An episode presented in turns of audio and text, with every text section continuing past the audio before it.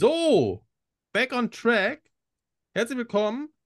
Immer noch Staffel 4, diesmal Episode 9 mit dem verheißungsvollen Namen Alter ist kein Grund, langsam zu werden. Und wir freuen uns ganz besonders, einen alten Bekannten begrüßen zu dürfen. Niemand geringeren als Tobias Hermannsdörfer.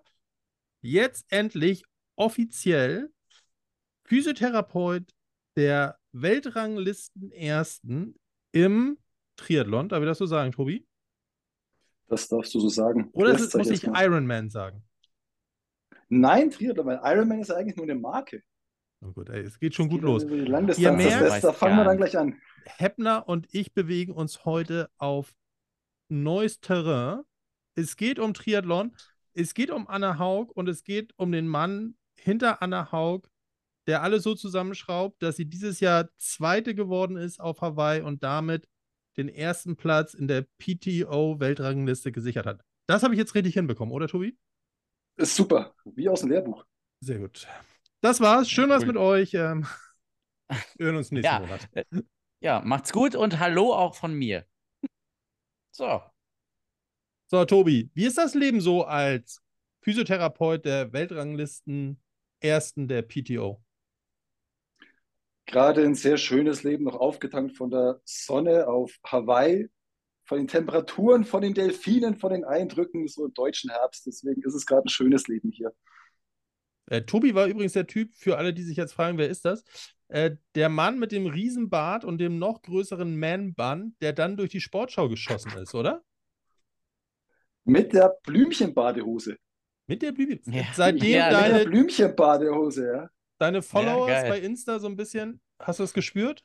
Sportschau? Ah, ich habe jetzt ein paar mehr Follower, aber ich glaube, dafür bin ich noch nicht verrückt genug, dass ich so viele Followerzahlen bekomme. Okay. Ich muss Also mir noch was, noch was noch Verrückteres einfallen lassen beim nächsten Mal. Welchem Account muss gefolgt werden? Also entweder äh, der Therapieloft.fichtelgebirge, das ist so das Fachliche, oder auf für jeden mich Fall. privat, wo mehr, wo mehr Badehosenfotos sind, ähm, Mm. Samojedenhof. Also Oh, jetzt hast du mich. auch- Oh, okay, alles klar. Das mal Badehose in die hast du Show recht. Notes. Die Blümchenbadehose wird ausgepackt, ja. Hm, Geil. Ja, wie, der, wie der Happy sagen würde, müsste ich in Blümchenshorts sehen. Dann kann ich mich Mit erinnern. Blümchenschutz, richtig. Sehr gut. Sehr gut. Hey Tobi, Ja, erzähl mal. mit dir, genau, mit dir heute gerne so ein bisschen reden über ja, Hawaii, wie das für euch war. Ähm, wenn ich das richtig in Erinnerung habe, warst du ja Weihnachten bei uns in der Sendung und hast da schon äh, angedeutet, dass das das Jahreshighlight wird und natürlich auch so ein bisschen, wie sieht die Arbeit aus? Ähm, was sind alles deine Aufgaben? Und ähm, wann, wann fängt man an mit so einer Vorbereitung für Hawaii? Also die Vorbereitung Hawaii dieses Jahr hat wirklich zwei Wochen nach dem letztjährigen, letztjährigen Hawaii begonnen. Also die Anne hatte nochmal zwei Wochen Off-Season. Und ihr wisst, wie die Wow. Off-Season läuft. We call it off-season. We call it Off-Season, zwei Wochen. Ähm, heißt doch dann so schön äh, Fit for Fun, der Trainingsplan, den sie da hat. Das heißt, dass das Training mal nur ein bis zwei Stunden am Tag, worauf Ja. sie so gerade Bock hat, also ohne Struktur. Und da ging es tatsächlich nach äh, zwei Wochen nach der letzten WM ging es dann schon los, äh, so Stück für Stück äh, wieder aufzubauen. Äh, weil wir einfach gemerkt haben, dass wenn sie direkt im Laufen bleibt, ähm, dass es für sie effektiver ist, auch im Thema von Verletzungsprävention natürlich, dass da gar keine kleinen Wehwehchen kommen, dass sie gleich voll in der Bewegung mit drin bleibt und wir gar keine zu lange Pause machen. Das heißt, es war jetzt wirklich ein Jahr Vorbereitung auf, auf dieses Ziel. Ja. Wer, wer gehört denn alles zu so einem Trainer- und Betreuerstab der Anne? Genau. Also unser Staff, äh, der ist jetzt klein und fein, äh, muss man sagen, was aber super klappt und die äh, Zusammenarbeit, Kommunikation wirklich ein Traum ist. Also angefangen von Head Coach äh, Dan Lorang, ist natürlich in der Ausdauerszene, glaube ich, ein ganz großer Name. Also hat jetzt nicht nur Anne Haug schon äh, als, als Trainer ganz lange. Das Witzige ist, die beiden haben ja zusammen studiert äh, in München und haben zusammen ihre Karriere begonnen. Also Anne hat gesagt, sie versucht mal Triathlon-Profi zu werden und Dan Lorang hat gesagt, er schaut, dass er ins Coaching reinkommt. Und die beiden haben halt wirklich über die letzten äh, 15 Jahre haben die es so zusammen so groß aufgebaut. Also relativ witzige Geschichte. Und äh, Dan hat halt auch äh, Jan Frodeno äh, gecoacht die letzten Jahre. Also auch sagen so The Goat. Den Ähm, kenn sogar in, ich. In, in, Das ist dann echt was. Ja, Ja, wow. also Triathlon, I'm sorry about that. Da bin ich wirklich Ja. unbeleckt. Und ist halt auch, ich meine, Dan ist halt auch äh, bei unserem deutschen Tour de France-Team, äh, Bora Hans Grohe, Head of Performance. Ähm, Lucy Charles coachte auch, die jetzt dieses Jahr Weltmeisterin geworden ist, also coacht äh, Weltmeister und Vize-Weltmeisterin gleichzeitig. Das ist auch mal eine geile Nummer.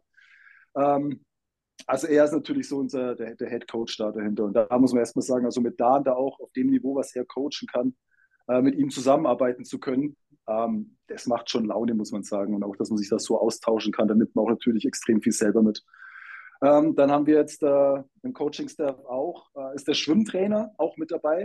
Äh, der wurde jetzt aber vor ein paar Wochen nochmal ja, was, ja, getauscht, ergänzt mit äh, Bernd Berghahn, der ist ja der Bundestrainer von unserer Nationalmannschaft Schwimmen. Ähm, der ist auch auf seinem Gebiet absolute Koryphäe. Also wir hatten heute erst wieder ein Gespräch. Wenn man das sieht, was die für Details auch wissen, für wie hängt das Handgelenk mit der Hüfte bei welchem Zug im Schwimmen wie zusammen, ähm, auch schon total beeindruckend. Relativ wild auch, also da nimmt man auch viel mit, weil so genau beim Schwimmen habe ich mir es auch noch nie angeschaut. Welcher Winkel steht das Handgelenk, wenn die Hüfte das und das macht? Und ähm, tatsächlich haben wir dann noch auf äh, Lanzarote im Club La Santa, kennen vielleicht auch einige, die aus der Ausdauerszene kommen, ist ja relativ bekannt, ist dort noch vor Ort äh, ein Osteopath, Physiotherapeut, Osteopath, der ist ja auch dann regelmäßig mit behandelt, weil die Anne lebt natürlich äh, zum Großteil des Jahres auf Lanzarote, ähm, weil sie dort einfach die perfekten Trainingsbedingungen hat, auch vom, vom Klima her, was halt anders ist als bei uns in Deutschland. Weil Anne liebt ein bisschen die Wärme mehr und bei uns sind jetzt die Radausfahrten bei dem Wetter nicht so geil, was wir jetzt gerade haben, so das nächste halbe Jahr. Deswegen lebt sie dann dort unten und da wird sie einmal die Woche behandelt und dann äh, kommt da halt ich noch mit dazu ähm, und ich steuere mit das ganze Kraft-Athletiktraining äh, in Absprache mit Dan Lorang ähm, und der Therapie, was dann äh, der Osteopath, äh, was der da eben findet, aber hauptsächlich mit den Coaches, kriegt sie dann digital die ganzen Kraft-Athletik-Trainingspläne mit. Ähm, und so läuft es wirklich dann zum Großteil im Jahr in der Trainingssteuerung digital natürlich ab, äh, wo sie dann die Pläne bekommt. Und dann zu den Wettkämpfen, wenn ich dann dabei bin oder wenn sie hier in Bayreuth ist, dann treffen wir uns natürlich auch live. Ähm, einmal zu Behandlungen oder zur Diagnostik, zur äh, Tests einfach, dass wir immer wieder das Krafttraining neu steuern können. Sauber, Hm, klingt spannend. sauber. Ähm, monitort ihr den Trainingsload oder wie arbeitet ihr Ja, da? ja, also wir arbeiten da mit der, mit der App Trainingspeaks, die ja auch die meisten Triathleten wahrscheinlich kennen. Ähm, und ich, klar, mache das natürlich auch von der Dokumentation her. Wir sind jetzt nicht so extrem wie die Norweger. Ähm, das kennen wir auch, dass die Norweger von der kompletten Diagnostik Tag für Tag noch viel, viel mehr machen. Die sind ja so datenverliebt. Ähm, ist natürlich für uns auch interessant zu sehen, wo sich das hinentwickelt. Also die Norweger, wenn man jetzt mal beobachtet, ähm, gerade im Männertriathlon, haben sie ja letztes Jahr die Szene äh, dominiert äh, mit Christian Blumenfeld und Gustav Iden, der letztes Jahr Ironman Hawaii gewonnen hat bei den Männern. Wollen sich jetzt auch in Paris wieder von der Langdistanz auf die äh, olympische Distanz wieder zurücktrainieren, sozusagen, wieder auf den Speed gehen. Hat bis jetzt noch niemand geschafft. Ähm, aber das sieht man natürlich schon auch in der Leichtathletik, im Biathlon, wie die Norweger jetzt gerade vorschießen überall. Und die monitoren natürlich noch extrem viel mehr. Und da ist der Bezug Sportwissenschaft, Physiotraining noch enger als bei uns. Deswegen wird das auch interessant zu beobachten, wo die Reise dahin geht mittelfristig. Ja, also das finde ich äh, auch sehr spannend, was die machen. Äh, ich verfolge ja so ein bisschen die Ingebrigtsens. Ich, äh, der, der Warholm, von dem ist ja auch so ein Video viral gegangen, äh, wie der so komplett geisteskrank ähm, äh, Kreuzheben macht und die Gewichte so runterhämmert. Ähm, und die haben sich ja so ein bisschen auf die Fahne geschrieben, ja so ein bisschen mehr dieses polarisierende Training zu machen. Ähm, und der, der Ansatz scheint zumindest in den, in den Ausdauersportarten gut zu fruchten. Also das ist auf jeden Fall eine, eine spannende Tendenz. Mhm. Und äh, da ist, das finde ich übrigens auch interessant, weil ich habe ja ähm, mittlerweile auch eine Langstreckenschwimmerin so ein bisschen unter meinen Fittichen, mit, denen ich, mit der ich ein bisschen Athletiktraining mache. Und ähm, da war es auch mal spannend, ähm, reinzusehen, inwieweit zumindest Langstrecken oder einige Langstreckenschwimmer äh, Krafttraining machen. Nämlich wenig. Und äh, es ist generell spannend zu sehen, wie Krafttraining im deutschen Schwimmverband angesehen ist. Ne? Ähm, äh, ich habe mir mal das Pamphlet angeguckt vom DSV äh, zum Thema Krafttraining diesbezüglich, weil ich natürlich auch noch ein paar Informationen brauchte. Äh, und ich, ich würde es mal so sagen, obwohl die Namen, die da drin stehen, die das verfasst haben, äh, ich nenne sie jetzt mal nicht, könnt ihr ja selber suchen, das sind eigentlich namhafte Leute. Ähm, aber ich frage mich manchmal echt, was die sich dabei gedacht haben. Also das ist echt dünn und manchmal ein bisschen eigenartig. Ähm, im, im, in der Hinsicht, dass, was, ist, was es auch für Übungsauswahl gibt. Also nur ein kleines Beispiel. Den, also Snatchen, also reißen im Sinne von Gewichtheben, würde ich jetzt nicht unbedingt als extrem wichtig ähm, für Schwimmen nehmen. lassen wir mal die Schulterstabilität außen vor. Keine Frage, da macht das schon Sinn. Aber ähm, äh, Snatchen und dann in Richtung Maximum zu gehen, puh, da würde ich mich fragen, ob es da nicht zwei, drei andere Übungen gibt, ähm, die vielleicht einfacher sind und eher zu umzusetzen sind als sowas. Ähm, da vielleicht mal so direkt die Frage an dich, äh, Tobi. Wie sieht es denn mit schwimmspezifischen Krafttraining bei euch aus? Weil du hast ähm, gerade also schon so, ihr seht das nicht, er, der, der Tobi hat hier gerade im Video schon richtig gezuckt. Äh, ich ich habe da gezuckt, also beim Schwimmtraining, das trifft sich eigentlich auch mit äh, Triathlon-Training. Also teilweise fragst du dich echt, warum und wie. Aber ich habe heute mit Bernd Berghahn, wie gesagt, gesprochen und er ist schon ein großer Freund da, das Krafttraining spezifischer wirklich nur mit einzubauen. Also der will das auch fördern, aber er sagt selber, das ist eine Entwicklung, die beim Schwimmen erst in den letzten zwei Jahren eigentlich aufgekommen ist. Und äh, das Interessante ist auch beim Triathlon, da mache ich mal ganz kurz den, den Switch mit rüber, auch wenn ich da mitbekomme, ähm, also ich betreue neben der Anne Haug jetzt auch noch so ein, zwei andere Athleten, ähm, die noch mit dazukommen. Es sind auch jetzt seit Hawaii noch ein paar Anfragen mit dazu bekommen. Und da war das Feedback auch abenteuerlich, was da unter Krafttraining, Athletiktraining wie verstanden wird und warum das die das machen. Also die Entwicklung kommt jetzt in Deutschland über die letzten zwei Jahre erst so richtig an, ähm, auch da mal was zu machen und da wird die Entwicklung echt spannend. Also ich weiß, dass es bei den sogenannten Edelsprintern gang und gäbe ist. Die haben auch ein bisschen Dampf und gerade international ähm, gibt es da auch ein paar Werte, ein paar Referenzwerte. Ich habe vor allen Dingen nach Referenzwerten gesucht. Aber sobald es über 800 Meter hinausgeht, passiert mhm. da nicht viel. Und ähm, da frage ich mich dann halt auch, okay, also wenn es dann um Krafttraining gibt, gibt es ja häufig dieses Zugseiltraining. Ne? Also für die Leute, die das nicht kennen, gerne quasi mit so mit so Tubes, ne, beziehungsweise quasi Theraband, also mit an Gummiseilen. Und äh, dann ist die Aufgabe, da habe ich dann meine Schwimmerin gefragt, ich so, ja, um wie viel Wiederholung machst du da so? Sie so, ja, 1000. Ich so, was? wie, wie, was, ja. wie, wie zählst du denn da? Wie zählst du jetzt 1000? Ja, nee, also ne, dann ne, immer wieder verschiedene Sätze und dann ist es dann, um die Idee ist halt möglichst nah in diesem, äh, in dieser Schwimmbewegung zu bleiben und dann halt Kraftausdauertraining zu machen. Ne? Und äh, wer sich, also, ich, also wirklich, da frage ich mich dann halt, okay, aber dann gewinnst du halt keine Kraft. Und letztendlich, ne, also du hast ja keinen Kraftgewinn dadurch. Und letztendlich ist es Beschäftigungstherapie, weil die Technik und das, das was du ähm, von der Energiebereitstellung her brauchst für den Ausdauerbereich. Das machst du im Schwimmen. Die schwimmen ja 40 bis 50 Kilometer in der Woche, teilweise mehr. So, mhm. da hast du doch genug Reiz für den, für den Ausdauerleistungsbereich. Wenn du Kraft trainieren willst, musst du halt ans Eisen und musst dann die Muskulatur, die du benutzt, halbwegs spezifisch auftrainieren. So, und da passiert nicht viel, ne? Genau, da passiert eigentlich gar nichts und das ist genau eins zu eins der Punkt. Also auch mit den anderen Athleten, mit denen ich gesprochen habe, das war dann auch nur, ich mache ein bisschen Planks und in Bauchlage die Arme abheben oder eben ja nicht zu viel Gewicht, ich mache meine Kraftausdauerkomponente. Und da sage ich auch, einmal was du sagst mit den Schwimmen und die Zahlen, die du gerade genannt hast und auch jetzt bei den Triathleten, wenn die vier bis sechs Stunden auf der Rolle sitzen, oder die Ausfahrten außen, aber ich sage auch, die ihre Kraftausdauerkomponente, ey, die habt ihr in euren Schlüsseltrainingseinheiten, in Schwimmen und Laufen. Warum muss ich da noch mit Kraftausdauer und ja, irgendwelchen Planks richtig. Da nochmal draufballern? Weil wenn ich da auch Richtung Load Management denke, was ich da wirklich für eine, du hast die 1000 Wiederholungen gesagt, was ich für einen Reiz an Volumen setzen müsste, damit du überhaupt irgendeinen Effekt hast. Ich rede jetzt nicht gar nicht von Kraftzuwachs, sondern irgendeinen Effekt. Dann bleibt ja auch keine Zeit mehr für Recovery oder irgendwas in diese Richtung. Und ja. dann war die Angst immer, oh Gott, ich werde zu schwer. Das ist ja so auch bei den Läufen ja. angefangen, oh Gott, ich packe da drauf. Und ganz ehrlich, da haben wir auch bei der Anne so angefangen und gesagt, ja, aber nicht zu viel Muskeln draufpacken. Ich so, ja, Anne, aber ganz ehrlich, was du an Volumen die Woche hast an deinen Trainingsstunden, also wir reden ja von roundabout 35 plus minus, je nach Periodisierungsphase.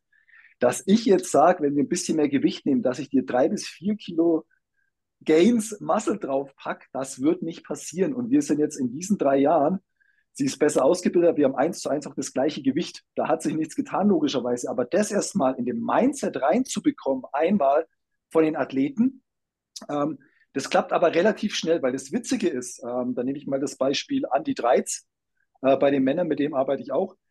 Der hat auch so angefangen und der sagt jetzt auch, oh, seitdem wir das geändert haben und wir machen mehr ein High-Low-Training und gehen vom Volumen runter, er läuft seitdem die schnellsten Run-Splits in seiner Karriere. Ja, ja. Was sich da also, ändert, was jetzt ja noch kein Hexenwerk ist. Richtig, Wisst ihr, was also, ich meine? Genau, also kann ich bestätigen. Also ich trainiere mit der Schwimmerin ähm, jetzt auch noch nicht so lange, und äh, die hat so die ein oder andere Bestzeit jetzt schon mal unterboten, ohne großartiges Beckentraining. Also die kommt aus dem Freiwasser. Die Freiwassersaison ist jetzt vorbei. Und die kratzt an ihren Bestzeiten, ohne großartig äh, äh, im Wasser gewesen zu sein. So, und äh, da ist sie jetzt gerade sehr begeistert, was das läuft. Mal ganz davon ab, äh, das äh, vielleicht nochmal so nebenbei, dass gerade die Rumpfkraft extrem wichtig ist. Und da wird ganz, also, also wenn ich dann schon, also Planks, ne? Jetzt, by the way, ne? Kann man machen, aber wir wissen ja auch alle so ab 45, 60 Sekunden, wer das halt länger halten kann, der profitiert davon nicht mehr. Und du hast bei den Planks jetzt nicht wirklich so eine mega Torsionsfestigkeit. Und äh, dann sind wir wieder, wir hatten im, im, Vorgespräch haben wir schon so ein bisschen, bisschen was darüber erzählt, ne? so mit, Hand, äh, mit Handstellung und so weiter. Ähm, das ist interessant, wenn man sich damit mal auseinandersetzt, Leute, so was das bedeutet. Ne? Also zum Beispiel ähm, bei ausgestrecktem Arm halt die Maximalkraft ähm, relativ schnell aufbauen. Was bedeutet, was hat das mit Fluiddynamik zu tun? Ihr wisst ja, ich bin ja so ein kleiner Technik-Nerd, äh, beziehungsweise Biomechanik-Nerd. Ähm, dann habe ich mich wieder so ein bisschen in die, in die Fluiddynamik reingebracht. Und ähm, das bedeutet, bei ausgestrecktem Arm ist es sehr, sehr wichtig, dass man gerade da in den ersten paar Winkelgraden möglichst viel Maximalkraft hat, damit man möglichst schnell das Wasser verdichten kann. So, und das wird, das wird überhaupt nicht trainiert. Und wenn du, ähm, wenn du jetzt ähm, vernünftig schnell schwimmen willst, musst du beim Armzug gegengleich mit dem gegengleichen Bein gegenpaddeln, sonst äh, äh fängst du an zu eiern im Wasser. Und je, je länger du schwimmst, also je länger du bist von der Position her, desto wenig Wasser, weniger Wasserwiderstand hast du. Du musst also, wenn du mit dem Arm Druck aufs Wasser bringst, also Wasser fasst, musst du gucken, dass du mit dem Rest des Körpers den passenden Gegendruck lieferst. Und da ist dann eine gewisse Torsionssteifigkeit gefragt. Hast du bei einer normalen Plank nicht. Musst du trainieren. So, und da setzen wir jetzt gerade mal an und ich bin gespannt, wo die Reise hingeht. Gucken wir mal. So, lüfte doch mal das Geheimnis. Lüfte doch mal das Geheimnis. Was machst du mit deiner Schwimmerin? Ähm, wir trainieren die Rumpfkraft in Torsions, vor allen Dingen, also viel in Torsion. Also ähm, Hashtag Russian Twist, wenn man das nochmal so äh, sagen darf in den, in den heutigen Zeiten. Also viel, viel rotatorische Rumpfkraft. Palov Press, ähm, äh, Russian Twist bedeutet also quasi in der Crunch-Variante wir machen quasi Crunches, aber dann Oberkörper-Torsion ähm, ähm, links, rechts oder im Stehen an der Land mit dem Landmine-Adapter ähm, mit der Hantel nach links und rechts arbeiten, so Standing Landmine, Russian Twist. Ähm, das sind so die, die zwei, drei wichtigen ähm, Übungen für uns, die ähm, auch sich bis jetzt zumindest gut aufs Wasser übertragen lassen. Okay. Ähm, Machst du noch was Spezifisches, um für den, was du eben gerade meintest, für diesen Maximalkraftaufbau? Beim, ist es beim Schwimmen dann auch ein Initial Contact, darf man das so sagen? Ähm, nicht, nicht, es, geht nicht, es geht nicht so in Richtung DVZ wie beim, wie beim Laufen. Es geht nicht so schnell. Aber je, ähm, Widerstand vergrößert sich ja im Quadrat, ja, mit ähm, mit der Geschwindigkeit, die sich die Hand im Wasser bewegt. Und ähm, je eher du das Wasser verdichtest vor deiner Hand, desto, ähm, desto schneller Also desto eher kannst du dich, kannst du das Wasser fassen, Druck aufs Wasser bekommen und desto länger kannst du auch mit deinem Arm durchziehen, desto länger ist die Zugphase. Deswegen ist es wichtig, wenn du, wenn, wenn die Hand vorne ins Wasser eintaucht, dass du schnellstmöglich, also dass du schnell treffst bist vorne im Wasser, um möglichst das Wasser gut zu fassen und dich lange und dann lange durchziehen zu können. Dementsprechend ist der Kraftaufbau, also auch Schnellkraft für den Schwimmer schon interessant. Tobi, unterschreibst du das so? Unterschreibe ich hundertprozentig. Trifft sich viel.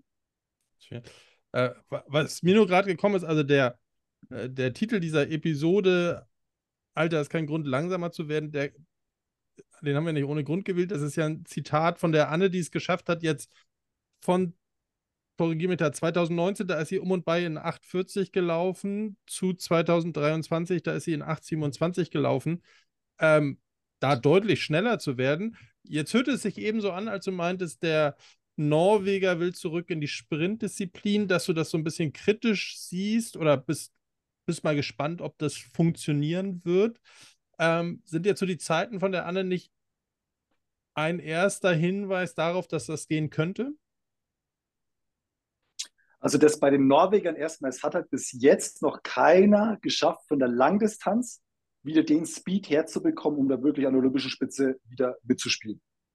Das wird das Interessante auch alleine von der Trainingssteuerung. Also ähm, ich bin mal gespannt jetzt von, bei Christian Blumenfeld, wie er das schafft. Er hat ein besseres Trainingstag gehabt als äh, Gustav Iden. Ich glaube, wer da ein bisschen dabei ist, Gustav Iden, der hat so ein Jahr zum Vergessen gehabt. Ähm, aber es ist definitiv schon möglich, ob das jetzt auf diese Kurzdistanz möglich ist. Da mache ich ein Fragezeichen. Ich glaube jetzt dann der Übertrag zu 70-3, also zur, zur Halbdistanz, da wird es definitiv möglich sein, hängt aber auch natürlich davon ab, welcher Stoffwechseltyp bist du. Ähm, also ich weiß jetzt bei der Anne zum Beispiel, die kann extrem lange im roten Bereich äh, Laktatverwertung, das liegt ihr total. Wenn ich jetzt vergleiche zu Chelsea Sodaro, die letztes Jahr die Langdistanz gewonnen hat, die hat auf diesen ganzen kürzeren Distanzen dieses Jahr eigentlich keinen Strich gemacht, weil die tut sich da brutal hart und kann da nicht mal halbwegs mithalten. Also die lebt wieder von diesen, ja, Longo-Mongo-Geschichten, dass du nur so ewig in dieser einen Geschwindigkeit bist. Also hängt auch klar vom, vom Stoffwechseltyp mit ab, ja. Ähm, jetzt hier so die, die Verbesserung von der Anne, die wir gerade angesprochen haben. Ist das was, was ihr im Training forciert habt oder worauf würdest du das zurückführen? Ähm, also was natürlich jetzt ein Riesenvorteil war, dass die Anne über die letzten vier Jahre, äh, wo wir jetzt arbeiten, nicht verletzt war. Ähm, und da ist halt auch interessant, liegen? was sich, woran könnte das wohl liegen? ähm, nee, aber was, was wirklich interessant ist, wenn man jetzt alleine vergleicht, ähm, dass ja viele Triathleten, wenn sie verletzt sind, die haben jetzt keine Traumata wie Invasionstrauma oder sonst was, also Spielsportarten können, das sind ja oft gerade so knöcherne Verletzungen, Overuse-Verletzungen. Ähm, aber wir wissen ja auch durch die Art Krafttraining, wenn man mit High Load mehr geht, dass wir auch im, im ganzen hormonellen System was ändern. Ähm, dass da natürlich auch die Knochendichte durch das Testosteron sich verändert. Das heißt, vorher, wo einfach mal drei, vier Ermüdungsbrüche auch schon da waren, bei einigen Triathleten, das war einfach nicht mehr da. Das heißt, wir haben alleine da schon durch die ganze hormonelle Änderung was gemacht. Es wird natürlich immer mehr auch äh, zum Thema Ernährung, dass man da auch gar nicht in das Energiedefizit mit reinkommt. Also ich kann euch erzählen, was, äh, was wir da gefuttert haben auf Hawaii, um die Kalorien reinzubekommen. Die eine ist 35 Kilo leichter als ich, aber ist, glaube ich, das Doppelte von mir. Also das ist halt auch so ein ganz großer Punkt mit dabei. Ähm, und deswegen konnte da auch immer von den Leistungen immer so ein Stückchen höher, höher und höher drehen. Also auch in den weil wir einfach nie einen Trainingsausfall hatten. Wenn wir jetzt auf äh, in den ganzen äh, Monitoring bei unseren Trainings was sehen, es war eigentlich immer nur die Farbe grün, dass sie die Einheiten zu 100 Prozent so abliefern konnte. Und ab und zu kommt mal so eine gelbe Farbe, wo wir gesagt haben, da hat sie mal ein bisschen länger gebraucht oder musste ein bisschen was verändern. Aber dass wir da mal einen Trainingsausfall hatten und wir mussten wieder zurückgehen und wieder aufbauen, das war halt in der letzten Zeit eigentlich gar nicht der Fall, eben weil auch so im Team das Ganze so abgesprochen war. Und die Anne lebt halt 24-7 ähm, nur für diesen Sport. Und deswegen konnten wir das auch forcieren. Und man muss auch sagen, äh, Dan Lorang, der hat natürlich an allen Schrauben gedreht und der hat die, also Anne und auch Lucy Charles Barkley, die gewonnen hat, ähm, die Trainingspläne so intensiv mitgestaltet, aber trotzdem auch, dass da keine großen Verletzungen mitkamen, dass sie jetzt wirklich Weltmeister und Vize-Weltmeister sind. Also da ist Dan Lorang äh, mal ein großes Chapeau, wie er diese Trainingssteuerung macht. Okay, also da Ähm, würdest es. du denn, okay, Sorry, erzähl. frag.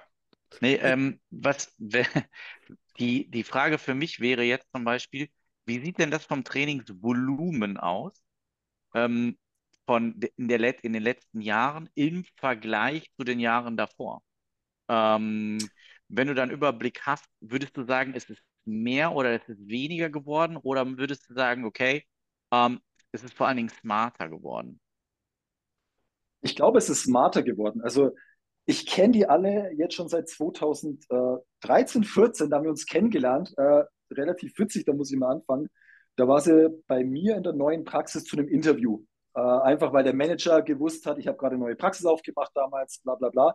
Und da hat sie bei uns das FMS-Kit stehen gesehen. Und da war sie neugierig, was es ist. Und ich meine, da war damals meine Zeit, wo ich gerade bei Athletes Performance war. Bin zurückgekommen und erzähle natürlich, hey, FMS, das ist das, was du brauchst. Let's go. Und äh, ja, so war das. Und dann haben wir angefangen und dann hat wirklich auch das Training war echt hochvolumig, was wir natürlich auch gemacht haben, jeden Tag irgendwelche Corrective Exercises und, und, und, wie es halt damals einfach so war in der Entwicklung.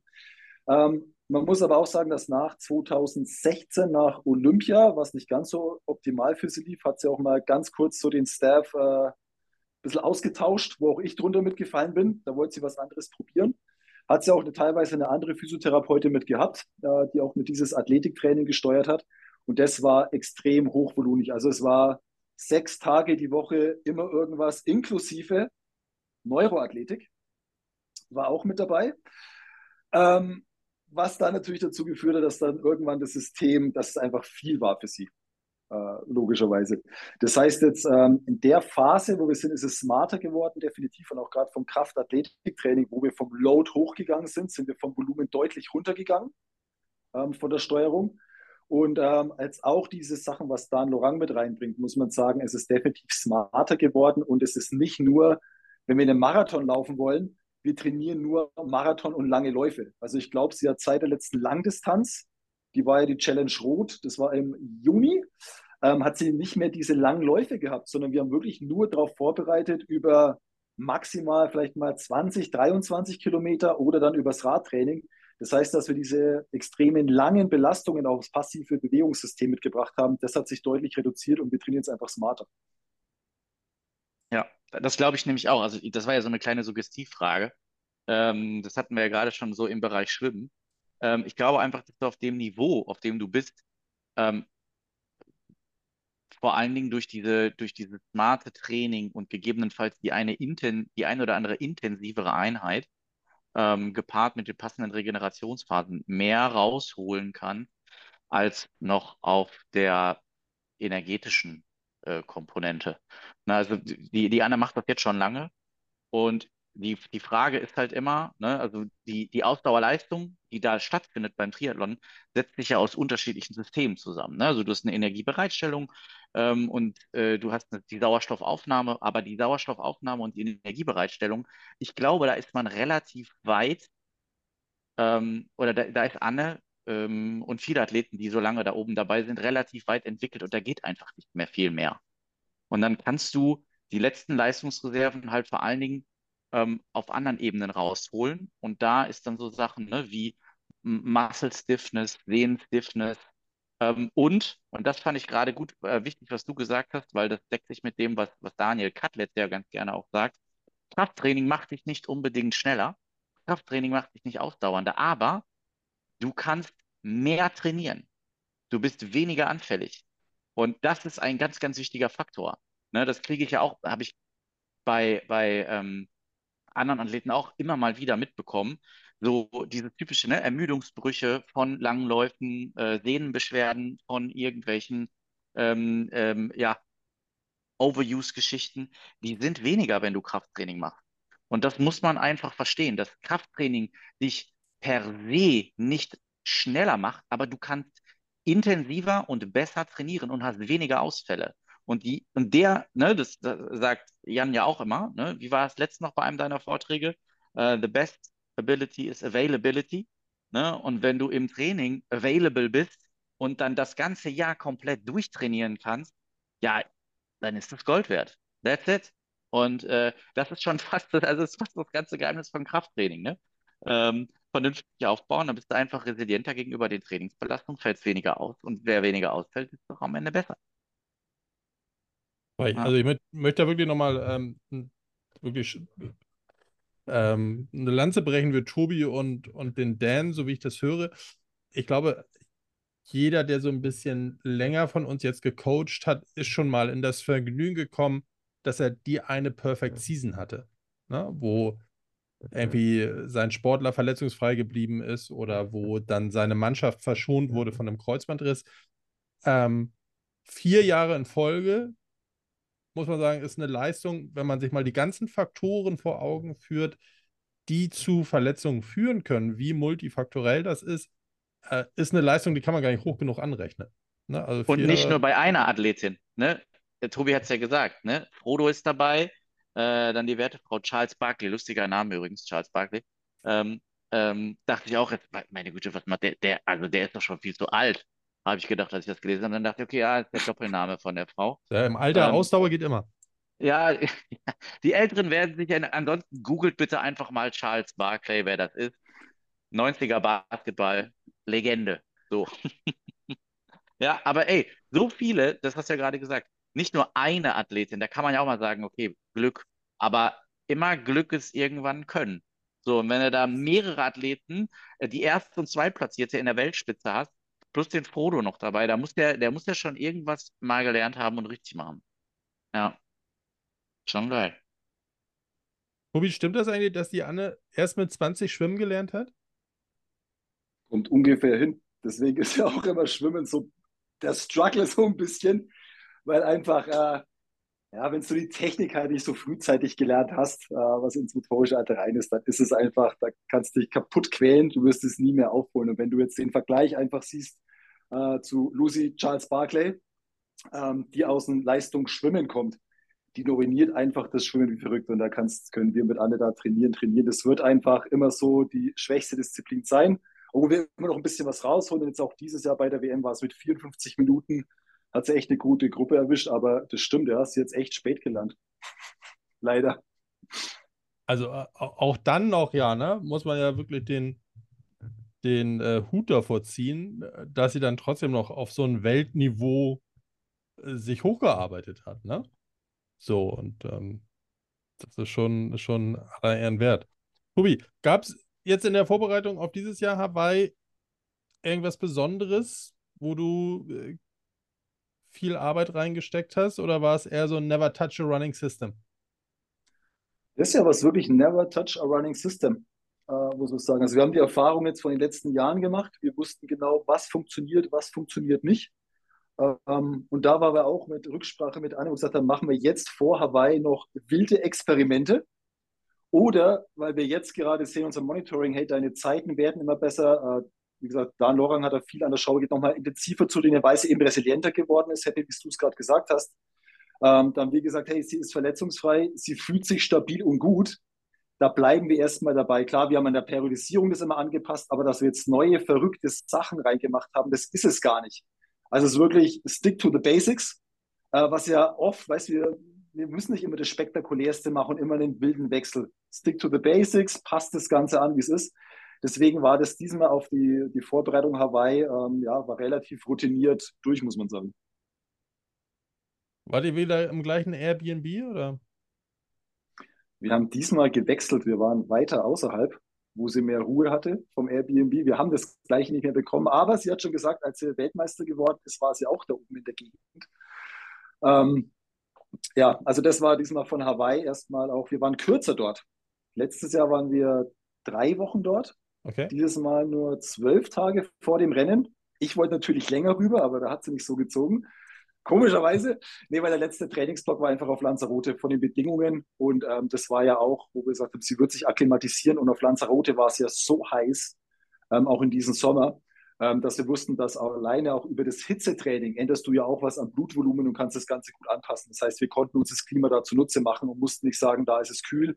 Wir müssen extra was Wildes äh, auf Hawaii machen, deswegen waren wir zwölf Tage üben. Ähm, ja, und dann war der letzte Trainingsblock, Vorbereitungsblock auch anders eben, weil es eben dann nur noch um dieses Feintuning ging, dass sie sich gut fühlt und dass sie da in den zwölf Tagen mit Jetlag, weil es sind dann genau zwölf Stunden Zeitverzug, ähm, dass sie darauf vorbereiten, ja. Genau, äh, da, da wäre ich gerne mal drauf zu sprechen gekommen. Ähm, zwölf Stunden ist ja schon happig. Ähm, wie viel Zeit habt ihr eingeplant zur Adaptation? Wie viel früher hat, habt ihr das so schrittweise gemacht? Ähm, wie viel früher habt ihr da angefangen, mit dir, Anna, auf die zwölf Stunden vorzubereiten? Sie kennt ihren Körper das selber gut. Das heißt, dass wir vorher viel angefangen haben, das war es gar nicht. Ähm, es gibt ja jetzt auch so, wann fängst du andere Zeit, gehst du später ins Bett, was machst du mit Lichteinfluss und so mhm. weiter. Aber das ist natürlich auch das ganze organisatorische außenrum. Das heißt, du hast nach dem letzten Trainingsblock, war nochmal nach Deutschland, dann musste nochmal der Rennanzug angepasst werden, es musste am Fahrrad noch was geschraubt werden, es musste da noch was geholt werden. Das heißt, es gab gar nicht die Möglichkeiten, allein vor der Organisation, ähm, dass wir da viel angepasst haben. Und als wir rüber geflogen sind, ähm, aus Erfahrung, sie war jetzt schon auch ein paar Mal üben, äh, logischerweise, war das eigentlich in drei, vier Tagen, haben wir es mit Schlaf relativ gut gesteuert, ähm, dass wir da sofort in dem Rhythmus drin waren. Also extra nach Deutschland gefahren, um das Fahrrad verkehrssicher zu machen, oder was? Schön Katzenaugen ja. oder was? Katzenaugen, äh, Pedal nochmal Reflektoren mit ja. rein. Klingel, Klingel. Ja, Klingel, wichtig. Ganz, ganz wichtige Nummer. Ja. Ja. Ja, krass. Ja, also extra, wirklich extra nochmal Umweg über Deutschland und dann dahin? Ja, war wirklich nochmal. Nochmal zwei, drei Tage oh, hier. Äh, ein paar Sachen organisiert, was natürlich auch nicht immer. Und das sind jetzt auch ein paar Sachen, die so in, äh, wir erzählen ja immer auch bei unseren äh, Sportphysiokursen, bei der SPT Education, das Rollenbild des Sportphysiotherapeuten. Ähm, und das ist jetzt, glaube ich, auch so ein schöner Übergang, weil wenn man sieht, wir haben jetzt viel vom Training gesprochen, aber ich glaube jetzt ab den drei Tagen vorher und auf Hawaii selber habe ich jetzt alles mitnehmen dürfen und ich rede wirklich von allem, was wir in den Rollenbildern immer so erzählen. Ähm, und es fängt zum Beispiel an, was wir an Material gebraucht haben, ging nicht nach Lanzarote alleine wegen Zoll. Das würde viel zu lange im Zoll hängen und dann ist nicht sicher, dass es wirklich ankommt. Das heißt, wir mussten eigentlich über Deutschland gehen. Ähm, und ah, dann war natürlich, okay. ja, spannend. Also das war ein Grund, genau. Und dann war es natürlich auch, welches, wie viel Material nehmen wir mit rüber, welche Behandlungsbank nehme ich mit, äh, was können wir wie noch reinstopfen. Ähm, und da hat dann schon so äh, der interessantere Teil und spannendere Teil für mich eigentlich mit angefangen, ja. Okay. Solange du nichts in deinem Körper transportieren musst, ist das ja okay. Nee, ich habe alles schön zusammengezwickt, dass ich das nicht wusste. Sehr gut. Ja, cool. Nee, aber was, was, was echt cool war, wir hatten auch so mit reinstopfen. Ich habe keine Kofferliege dabei gehabt, sondern eine aufblasbare Liege. Äh, ohne Schleichwerbung jetzt zu machen, mit Luftkompressor, die ich dann aufblasen konnte. Und da, die hat echt so ein kleines Packmaß im Verhältnis, dass wir da noch überall so kleine Sachen mit reinstopfen konnten fürs, fürs Gewicht. Also gerade auf langen Reisen, äh, Erfahrung aus den letzten zwei Jahren, die ich habe, diese aufblasbaren Liegen mit Kompressor, die haben echt einen Vorteil gegenüber den Kofferliegen. Aber wie viel Platz nimmt der Kompressor weg? Das sind zwei, zwei Hände voll, also der ist relativ klein. Den okay. stopfst du mit zu dieser Behandlungsbank in die Tasche rein und der ist äh, wie ein normaler Trolley, klein, groß. Und da hast du halt, weil das dann so ist, kannst du echt noch recht viel mit reinstopfen. Und wiegt mit dem Kompressor, lass mich lügen, 17 Kilo insgesamt. Das heißt, wenn es ein Gepäck aufgibt für 23 Kilo, was du mitnehmen kannst, kannst du dann auch echt jede Menge Salben oder sonst was irgendwo mit reinstopfen. Also das war echt dann schon gut. Crazy. Ja, ganz lieber Gruß an Lufthansa an dieser Stelle, als sie dann irgendwie vor 15 Jahren entschieden haben, auf Transatlantikflügen gibt es nur noch ein Freigepäck statt zwei Freigepäcks. Freue mich auch jedes Mal, wenn ich vor der Wahl stehe, ähm, Snowboard oder Behandlungsbank. Was nehme ich mit nach Kanada? Oh man.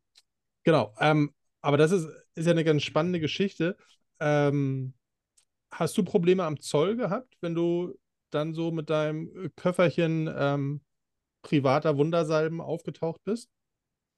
Komischerweise gar nicht, die letzten zwei Jahre. Also ich kenne da auch die verrücktesten Geschichten. Also auch von meiner Vorgängerphysiotherapeutin, die da wohl mal dreiviertel Stunde festgehalten wurde und die wirklich ihren Koffer komplett ausräumen musste. Aber wir waren dieses Jahr, wie lange haben wir gebraucht? Drei bis vier Minuten, dass wir da durch waren. Mit Work Control. Wir waren extrem schnell durch. Wir haben schon gedacht, wir hatten nur zweieinhalb Stunden Aufenthalt in San Francisco. Das ging relativ schnell durch. Die haben nur gefragt, wo wir hinwollen, was wir machen, wie lange. Äh, auf den Pass geschaut und durch waren wir. Die waren extrem entspannt, die Amis, dieses und letztes Jahr auch schon. Das war ganz cool. Haben ja auch einen neuen Präsidenten seit zwei Jahren. Aber das an anderer Stelle. ähm, ja, irgendwas wollte ich noch fragen. Hast du, ich habe genau. eine Frage. Ja, dann mal schnell. Frag. Frag. Meine ist nur Ja. trivial. Ich habe, äh, meine Frage wäre jetzt noch gewesen, wie euer Tapering ausgesehen hat. Nicht Da kommen Taping, wir schon Tape. äh, in das Tapering. Mhm. Ähm, also, dass man sagt, man fährt komplett runter, das ist es ja eigentlich auch gar nicht mehr, ähm, sondern es ist wirklich nur vom äh, Volumen reduziert worden. Intensität war eigentlich relativ hoch. Ähm, Mhm. Und ich meine, klar, die ein, zwei Tage vorher, da schwimmst du noch mal ganz kurz ähm, an. Ähm, und du hast vielleicht nur noch kurze Läufe von fünf Kilometern, aber dass du sagst, du fährst da komplett runter, dass du nur in die Entspannung gehst, das äh, haben wir überhaupt gar nicht gemacht. Also auch keinen komplett freien Tag. Ich habe es von einigen Age-Groupern gehört, die dann einen komplett freien Tag am Strand gemacht haben. Äh, das gab bei uns gar nicht. Also wir hatten jeden Tag mindestens zwei Trainingseinheiten auf dem Plan. Mhm, Halt okay. dann kurz und intensiv, ja. Ja, ja. Äh, ich frage so ein bisschen ähm, aus dem Hintergrund, weil ich äh, gerade da dran bin, ähm, für komplexe Trainingsplanung und auch Regenerationsmanagement äh, bei der SPT das Thema Tapering nochmal so ein bisschen ähm, genauer zu beleuchten. Ähm, da habe ich jetzt einiges an Informationen schon zusammengesammelt und es ist äh, spannend, wie uneinig man sich eigentlich diesbezüglich noch ist. Und wenn man da auch wieder den Bezug zum Deutschen Schwimmverband nimmt, äh, von dem immer wieder gesagt wird, dass sie Weltmeister im schlechten Tapern sind, ähm, weil die, weil die Athleten gerne entweder zu früh oder zu spät pieken, ähm, ist das schon spannend zu sehen, wie das läuft ähm, und auch wie Trainer damit verfahren. Also ich habe jetzt schon einige äh, Interviews und äh, Recherchearbeit hinter mich gebracht, so in den letzten drei, vier Monaten. Äh, und es ist, äh, wie gesagt, spannend. Also jetzt auch deine Aussage so, ich bin auch eher so der Freund von äh, Volumen runter, Intensität nach oben, ne, äh, um die koordinativen Aspekte hochzuhalten. Der Rest baut sich nicht so schnell ab. Ähm, und äh, ja, äh, in dem Moment ist es äh, dann doch schon spannend, wie das dann auch teilweise individualisiert wird dann bei Schwimmern. So, ich habe da mit einem Trainer gesprochen, der drei spezielle Taper-Pläne hat für seine, für seine Athletengruppe, weil einige Leute mögen das gar nicht. Also die sagen, sobald ich runterfahre und mal äh, nur, also weiß ich nicht, von, von 50 Kilometer im Wasser auf, auf 20 runtergehe, dann verliere ich das Wassergefühl. Ähm, und einige sagen, ah, nee, lass mich bloß in Ruhe, je weniger ich schwimme, desto besser. Ne? Ähm, also das ist auch wieder eine hoch individuelle Sache, aber es ist auch mal wieder spannend da zu sehen, wie ihr das so gelöst habt. Ja, Mhm. cool. Und wie lange, wie lange war die Taperphase? Das war dann die zwölf Tage, die ihr da wart. Bis dahin oder bis dahin habt, äh, lief der Trainingsplan eigentlich voll? Der lief voll, aber ich muss sagen, auch in der ersten Woche, dass wir dort waren, hatten wir immer noch ähm, fünf Stunden Ausfahrten. Also da war noch kein Ja, Taper. okay. Also, dass wir Ja. wirklich so ins Tapern gekommen sind, ich sage vier Tage vorher. Hm. Ähm, da ging es dann vom Volumen her runter, aber wir hatten auch, also die ersten Tage dort, wie gesagt, hatten wir Einheiten von vier Stunden auf der Rolle, von fünf Stunden Ausfahrt auf, äh, auf dem Highway ähm, Hm. außen. Also da war schon noch gut was mit dabei, ja. Okay, spannend. Ja. Und So, jetzt das du, Schröder. Ja, nee, das hat sich schon wieder erledigt. Das, diese vier bis fünf Stunden würde außerdem Volumen entsprechen, was sie zu Hause macht. Mhm. Ja. Genau, ja. Nee, genau. Also meine letzte Frage wäre nur gewesen, als du meintest, wir kommen nochmal auf die, auf die Rolle der Sportphysiotherapie zu sprechen. Und ähm, alle die, die sich schon das Basic-Skript zugute führen durften, genau dieser Tobi, der heute mit uns spricht, ist nämlich auch der geistige Vater von diesem Skript. Und ähm, da geht es ja, ja auch oft darum, man könnte das so sagen, hands-on is not dead. Auch ähm, wenn, glaube ich, alle drei, die hier sitzen, große Verfechter von Trainingstherapie sind. Ähm, in diesen Hands-on-Phasen, Tobi, wirklich back to the roots und massieren oder arbeitest du auch viel mit gerätegestützter Regeneration? Was kommt da bei dir zum Einsatz? Ähm, ich fange mal hinten an, also wenn wir sagen Regeneration. Ähm, da gibt es ja so viele Tools, ähm, was es alles gibt, von Eiswasser bis zu unseren Luftkompressionshosen, ohne jetzt eine Marke zu nennen. Aber da muss man auch sagen, ähm, die Erfahrung war auch Stick to the Basics. Also nach dem Rennen, die beste Regeneration, die wir bekommen haben, war Kalorien und Essen. Ja, Mann. Mir lag es Ja, auf der Zunge. Bitte sag Steak, bitte sag Steak. Aber Steak nicht ganz, aber sie hat das erste Mal in diesem Jahr eine Pizza gegessen, die unfassbar groß war. Also eine Pizza pro Jahr ist dann immer drin. Ähm, nee, also das war wirklich von der Regeneration her Essen und Liegen. Also es war ja auch letztes Jahr großes Thema bei den Norwegern. Ähm, wo gefragt wurde, welche Regenerationsmaßnahmen von diesen verrückten Sachen, weil es auch Bio gesagt, äh, Kalorien und Schlafen, was am besten ist, dieses äh, Stick to the Basics. Ähm, wenn du sagst mit Hands-on, also wie du schon sagst, äh, wir sind ja alle drei Verfechter von Hands-off und Training und was wir alles machen können, aber natürlich in der Zeit dort, was will ich noch mehr Trainingsload äh, damit draufpacken? Also da war einfach auch Hands-on. Ähm, Massage gar nicht so viel, äh, was natürlich auch die Frage war, wie viel Spannung wollen wir auch im System wirklich mit erhalten. Hat sie auch selber gesagt, sie hat das Gefühl, wenn da jetzt Spannung rausgeht, das mag sie gar nicht so. Ähm, das heißt, es war wirklich viel manualtherapeutische Sachen, ähm, auch zur Vorbereitung teilweise auf Trainingseinheiten und da ist wirklich dieses Hands-on, das kann man da nicht weglassen. Also ähm, auch wenn da die Richtung dazu geht, das ist als, als Basic für uns Sportphysios immer noch so wichtig. Und gerade wenn wir bei solchen Sportarten mit dabei sind vor einer Weltmeisterschaft, da werden wir vorher nicht mehr diese wahnsinns vielen Trainings mit haben. Also ich hatte zwei Trainingseinheiten mit Kraftathletik, was drauf stand.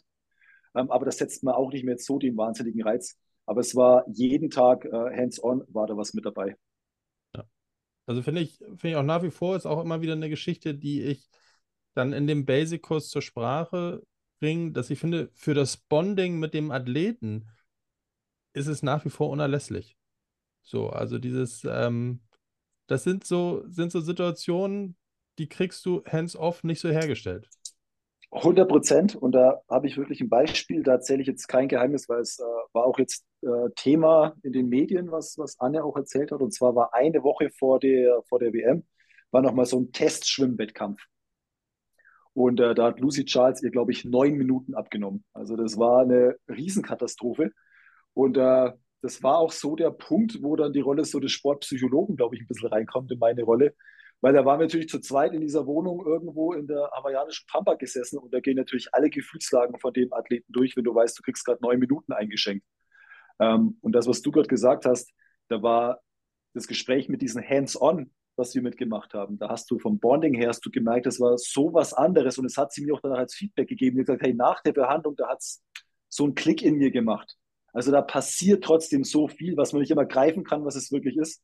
Aber zum Thema Bonding ist das unglaublich wertvoll, ja. Cool. Tobi, vielen, vielen Dank. Vielleicht zum, zum Abschluss, dass wir da auf die Zielgerade kommen.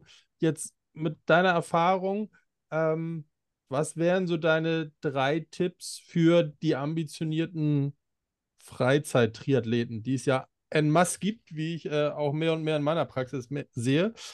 Was sind so die drei Stellschrauben, an denen man mal drehen sollte, um von Hamburg nach Hawaii zu kommen? Uh, Nummer eins, stick to the basics. Das ist, glaube ich, das, uh, so ein ganz großes Punkt. Also wenn der Schlaf nicht passt, uh, auch Regeneration und Load Management, was da für wilde Sachen mitgemacht werden, dann braucht man auch gar nicht die, die anderen Sachen mitmachen. Der zweite Punkt, was dazu auch zählt, ähm, egal ob das jetzt auf dem Fahrrad ist oder in den Laufschuhen mit Material, weil wir wissen ja, das wird so viel Geld in Material investiert. Die Maschine sitzt immer noch auf dem Fahrrad. Und ist ah, geiler Satz. Sehr guter Satz. geiler Satz. Sehr guter Satz. Die ich überlege, sitzt auf dem Fahrrad. Jawohl. Ich überlege, ob ich den Episodennamen ähm, noch ändere. Ja, ähm, auch beim Laufen, was wir gesehen haben, was ähm, das Thema Carbonschuhe ist so ein Riesenthema gerade, aber was da auch an Geld ausgegeben wird. Und wenn ich einen Fünfer oder Sechser Schnitt laufe, dann brauche ich keine Carbonschuhe ja. oder welche Gefäßläufe ja. bin. Ja. Und noch, noch mehr, nicht? bitte lauft in Carbonschuhen nicht zum Bäcker. Weil das haben wir ja. auch ganz oft gesehen in den Alpha Fly und was du da am Rückfuß durch die Gegend kippelst, weil die gar nicht drauf ausgelegt sind. Deswegen laufen auch vielleicht die äh, Top-Athleten dann in Schlappen, Flipflops oder sonst was immer rum und haben die äh, Carbon-Schuhe nicht zum Spazierengehen an. Haben wir auch extrem oft gesehen, was auch so ein Punkt ist. Ja. Form over Function, ne? Ja, das ist der zweite Punkt. Ähm, und der dritte Punkt, boah, also ich glaube, mit dem bei Stick to the Basics und die Maschine sitzt auf dem Rad, äh, ist schon ein ganz großer Punkt. Ähm, boah, macht ja. Krafttraining. Genau, macht ne? ja, Krafttraining. Jawohl. Und zwar Highload. Macht Krafttraining. Orientiert. Und zwar Highload. So, Ausrufezeichen. Ja. Sehr schön. Tobi, lieben, lieben Dank. Ähm, geht die Anne damit jetzt in Rente? Nee, die ist noch mehr angefixt. Das äh, wird die schon wieder heiß, glaube ich, dass wir nächste Woche die nächsten Ziele schon wieder feststecken und ins Training einstecken. Also, wie du schon im äh, Titel gesagt hast, äh, Alter ist kein Grund, langsamer zu werden. Sie will es nochmal wissen und äh, nächstes Jahr wieder voll angreifen. Vielleicht, vielleicht Sehr gut. änderst du nochmal die Basic-Präsentation und addest noch Location Scout. Damit hättest du eine Legitimation, sechs bis acht Wochen vorher nach Hawaii zu fahren. Finde ich gut, wie du denkst. Oder? Das, Äh, ja. Nächstes Jahr sind die Frauen auf Nizza. Auf Nizza, in Nizza, bei Nizza, in Nizza. Oh, Ja, Nizza. äh, wechseln sich ab. Ja. Die Männer Dang. sind nächstes Jahr Hawaii, die Frauen in Nizza. das heißt, du brauchst noch einen Typen. Also Nizza ist auch 13 schön, reden aber ich glaube, Nizza ist auch schön, ja. Ist so Ja, ich muss noch mal ein bisschen mit, der, mit, den, mit den Jungs reden, dass die mich mitnehmen auch. Ja. oder? Ich brauche eine Kleiner- Blümchenbadehose. Ja. Sehr schön. In diesem Sinne, ihr findet in den Shownotes auf jeden Fall nochmal äh, den Kontakt zu Tobi, sowohl zur Praxis als auch zu seinem persönlichen Profil. Ist, glaube ich, in dem Kosmos von Noma Bull der prominenteste und kompetenteste Ansprechpartner, wenn es um Triathlon geht. Und ähm, beantwortet da immer gerne eure Fragen. In diesem Sinne, Tobi, letzten Worte gehören dir natürlich, wie sich das gehört. Ähm, danke euch erstmal für die Einladung. Ähm, und wenn ich an Nizza denke, was äh, bergig wird, ist der Berg ja noch so steil. Ein bisschen was geht dabei. Denkt mal drüber nach. Ich Okay. gucke jetzt nochmal nach dem Untertitel-Ding. In diesem Sinne, viel Spaß mit dieser Folge. Äh, Norddeutschland grübelt noch über die letzten Worte vom Tobi und ähm, alles Gute. Bis zum nächsten Mal. Servus. Bullshit. Bullshit.